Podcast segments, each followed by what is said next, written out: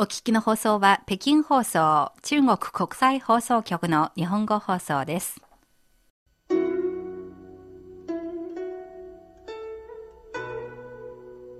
仕事のことや恋、家族などであなたは人生の迷路に迷い込んだことがありますか？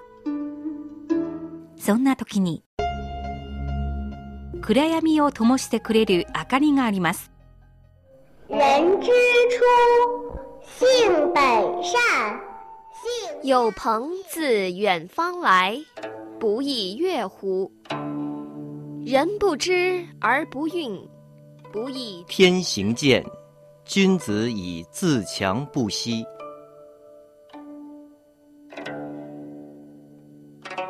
先人の知恵を借りて新鮮なエナジーでリフレッシュしてみませんか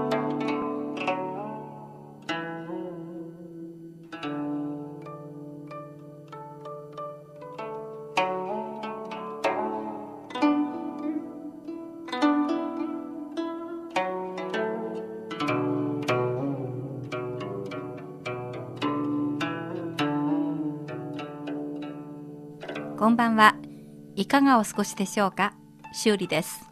こんばんは。ご機嫌いかがですか？高橋恵子です。古典エナジー中国の古典文学や民間伝説を取り上げて昔も今も通用する知恵をリスナーの皆さんと分かち合います。お便りが来てますね。はい。愛知県愛知郡にお住まいの滝和人さんからいただきました。古典エナジーについて中国の四字熟語で日常よく使われたりテレビ新聞に登場するものはありますか？言い換えれば帰国の方は一般にどなたでも知っていらっしゃる四字熟語です。というお便りです。ありがとうございます。ありがとうございました。それでは今日は中国の四字熟語を一つお話ししたいと思います。はい。中国の四字熟語、まあ、いずれも出典があるんですけど、生語の出典となる物語など私は大好きですが、今回はどんな四字成語ですか？はい、今日は金烏長交、金奥増強、金銀の金に家屋の奥、大蔵省の蔵、そして愛嬌の京と書きます。金奥増強。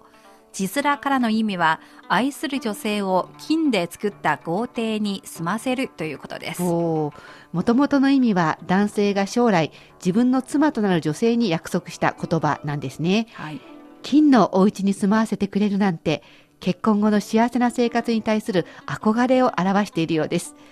その出典は漢の時代の小説、漢武帝の物語です。その約束をしたのは漢の時代に最も有能な皇帝の一人、漢武帝です。そしてその幸せそうな女性は漢武帝の最初の妻、陳阿嬌です。漢武帝が金の家を作って隠したい女性でした。こんな物語が記載されています。ご紹介しましょう。漢慶帝には劉鉄という10番目の息子がいます。とても聡明で利口な子供でした。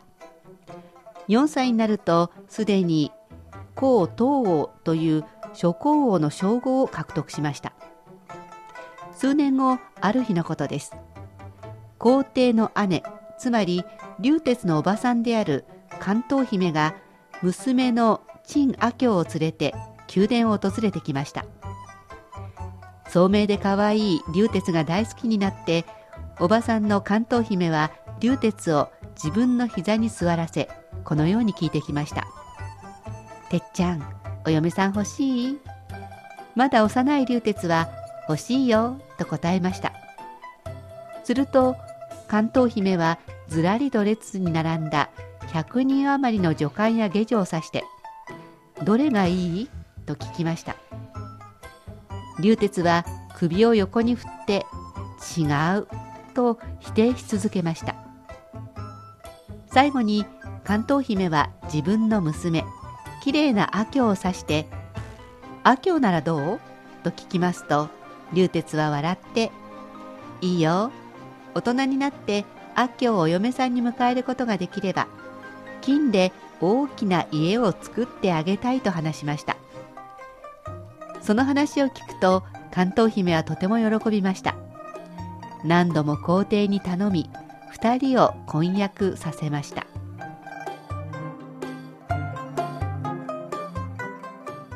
これは金奥増強という四字熟語の由来です。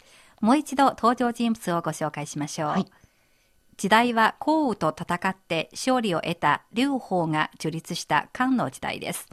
皇帝は漢の時代の4番目の皇帝、漢慶帝です。主役の劉鉄は慶帝の10番目の息子で、後に武帝となって即位しました。慶帝の妹、つまり劉鉄のおばさんは関東姫です。その娘は後に劉鉄の妻となった陳阿嬌です。この阿嬌と会って将来僕の妻になってくれるなら金の家を作ってあげるぞと約束した流鉄。その時まだ10歳になったかなっていないという年齢なんですが、まあ、この物語自体から考えると少年少女の純粋な恋の芽生えなんかとてもロマンチックな感じですね。はい。物語自体はそうなんですが、実は皇室の結婚ですから、うんその裏には様々な政治的な要素の働きかけがあります。うんえー実は関東姫が一番最初に婿の候補者として考えたのは、娘よりも年下の劉鉄ではなかったのです。他の王子ってことですか？そうなんです。皇室ではもちろん正妻の息子が一番地位が高いですね。うん特別な事情がなければ、次の皇帝となる最も有力な人物が正妻の息子です。うんしかし、漢慶帝の正妻には息子がいなくて、そして皇帝の寵愛を得ていませんでした。うーんこの皇后には気の毒ですけれど他の妃が産んだ長男が一番後取りの可能性があるということですね。はい。関東姫が決めた目標は皇帝の長男ということですか？はい。しかし、長男のお母さんに断られました。その原因は、関東姫が何度も自分の弟である皇帝に美女を献上したりしていたからです。まあそれは嫌われますよね。ええでも断られた関東姫は怒りますね。はい。そうは言っても自分の娘が将来皇后となるためにはやはり王子の誰かに嫁がせないといけませんものね。そうですね。その第二の候補者は、うん物語の主人公、そしてついに皇帝となった劉鉄です。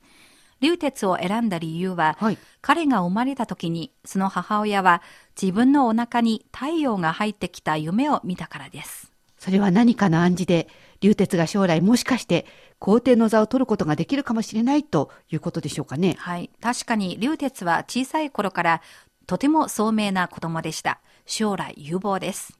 まあ、このようなことを考えると、竜鉄と阿嬌の婚約、大人たちの都合で合意した契約みたいなもんですね。二人の感情なんか全然考えられていないようにも思いますが。そもそも中国では昔、貴族の結婚は家族と家族の絆を結ぶことで、うん個人の意思はあんまり考えられませんでした。まあ中国だけでなく、日本も昔はそうだったと思いますよ。あそうだったんですか。うん劉鉄と阿嬌が結婚する前に、まだ会ったことがあるので、ある意味自由恋愛の要素も入っていると言えますね。全く会ったこともないのに結婚する場合もありましたから。なるほど。皇帝の長男のお母さんに断られて、とても、まあ、怒った関東姫ですが、当然復讐しますよね。そうですね。うん皇帝の長男の母親の悪口を言ったり、うん皇帝に密告したりして、最後にその母子を完全に打ち倒しました。そして自分の娘のために、劉鉄の方を全力で支援しました。うん。でもまあそれによって最後にこの竜鉄は皇帝になれるわけですね。えーそして大きな金の家を作って、阿嬌と結婚して、ハッピーエンドですよね。童話なら王子様とお姫様が結婚し、うんいつまでも幸せに暮らしていましたというパターンのハッピーエンドが多いですね。うんうん劉鉄と陳阿嬌は違います。違うんですか？いろいろ困難を経て、ようやく結婚にたどり着いた二人なんですが、なぜ幸せな生活を送れなかったんでしょうか？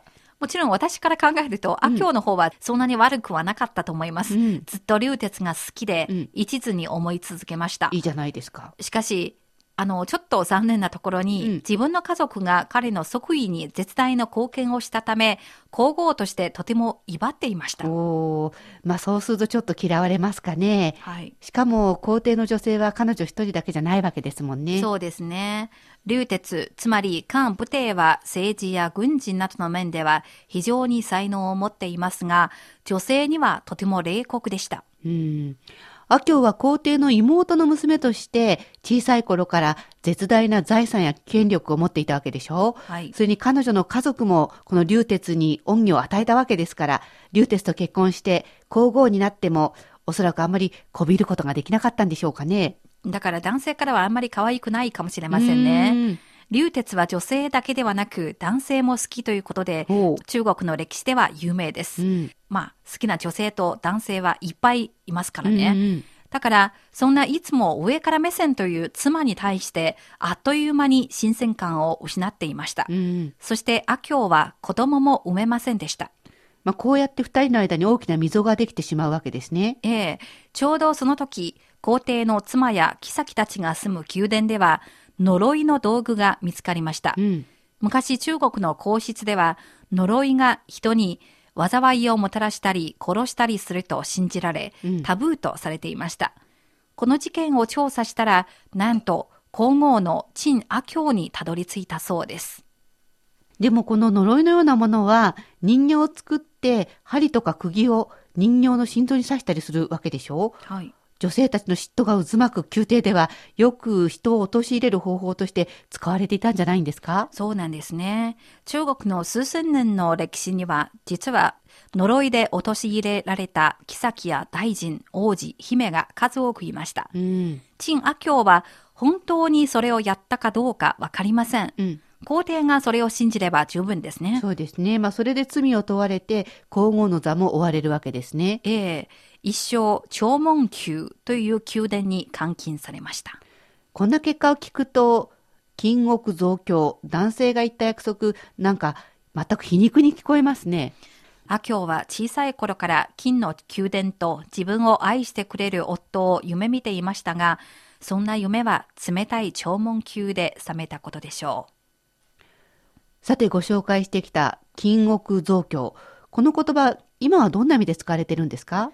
さっきの物語からわかると思いますがはい、もともとの意味は男性が将来自分の妻となる女性に約束したことです。うん結婚後の幸せな生活に対する憧れを表しています。うんしかし、皮肉なことに、今この言葉は、愛人を持って愛人をきれいな家に住ませているという意味で使われています。なんか昔の意味と全然違いますね。はい愛人ですか？逆ですね。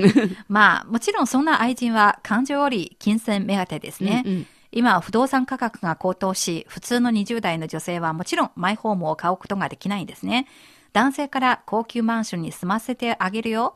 働かなくてもいいから、お金をいくらでもあげるよと口説かれれば、喜んで受け入れる女性は大勢いるようです。はあ、男性側からはいつか自分も金億増強したい。まあ今なら愛人を持って素敵な家に住まわせたいということなんでしょうかね。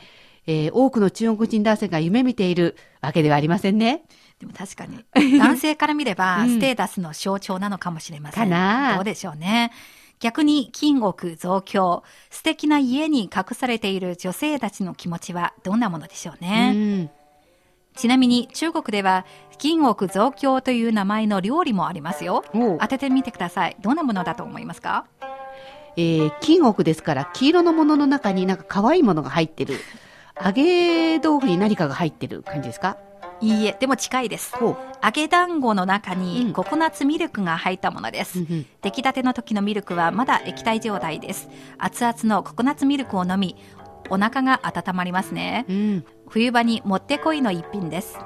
冷めるとまずそうですけど、熱すぎて火傷しないようにお気をつけくださいね。古典エナジー、今日は四字熟語、金億増強の物語をお話ししました。この番組をお聞きになってご意見ご感想がありましたら、ページの書き込み欄にお寄せください。お待ちしています。古典エナジー、お相手は高橋恵子と、修理でした。皆さん、次回のこの時間にまたお会いしましょう。ごきげんよう。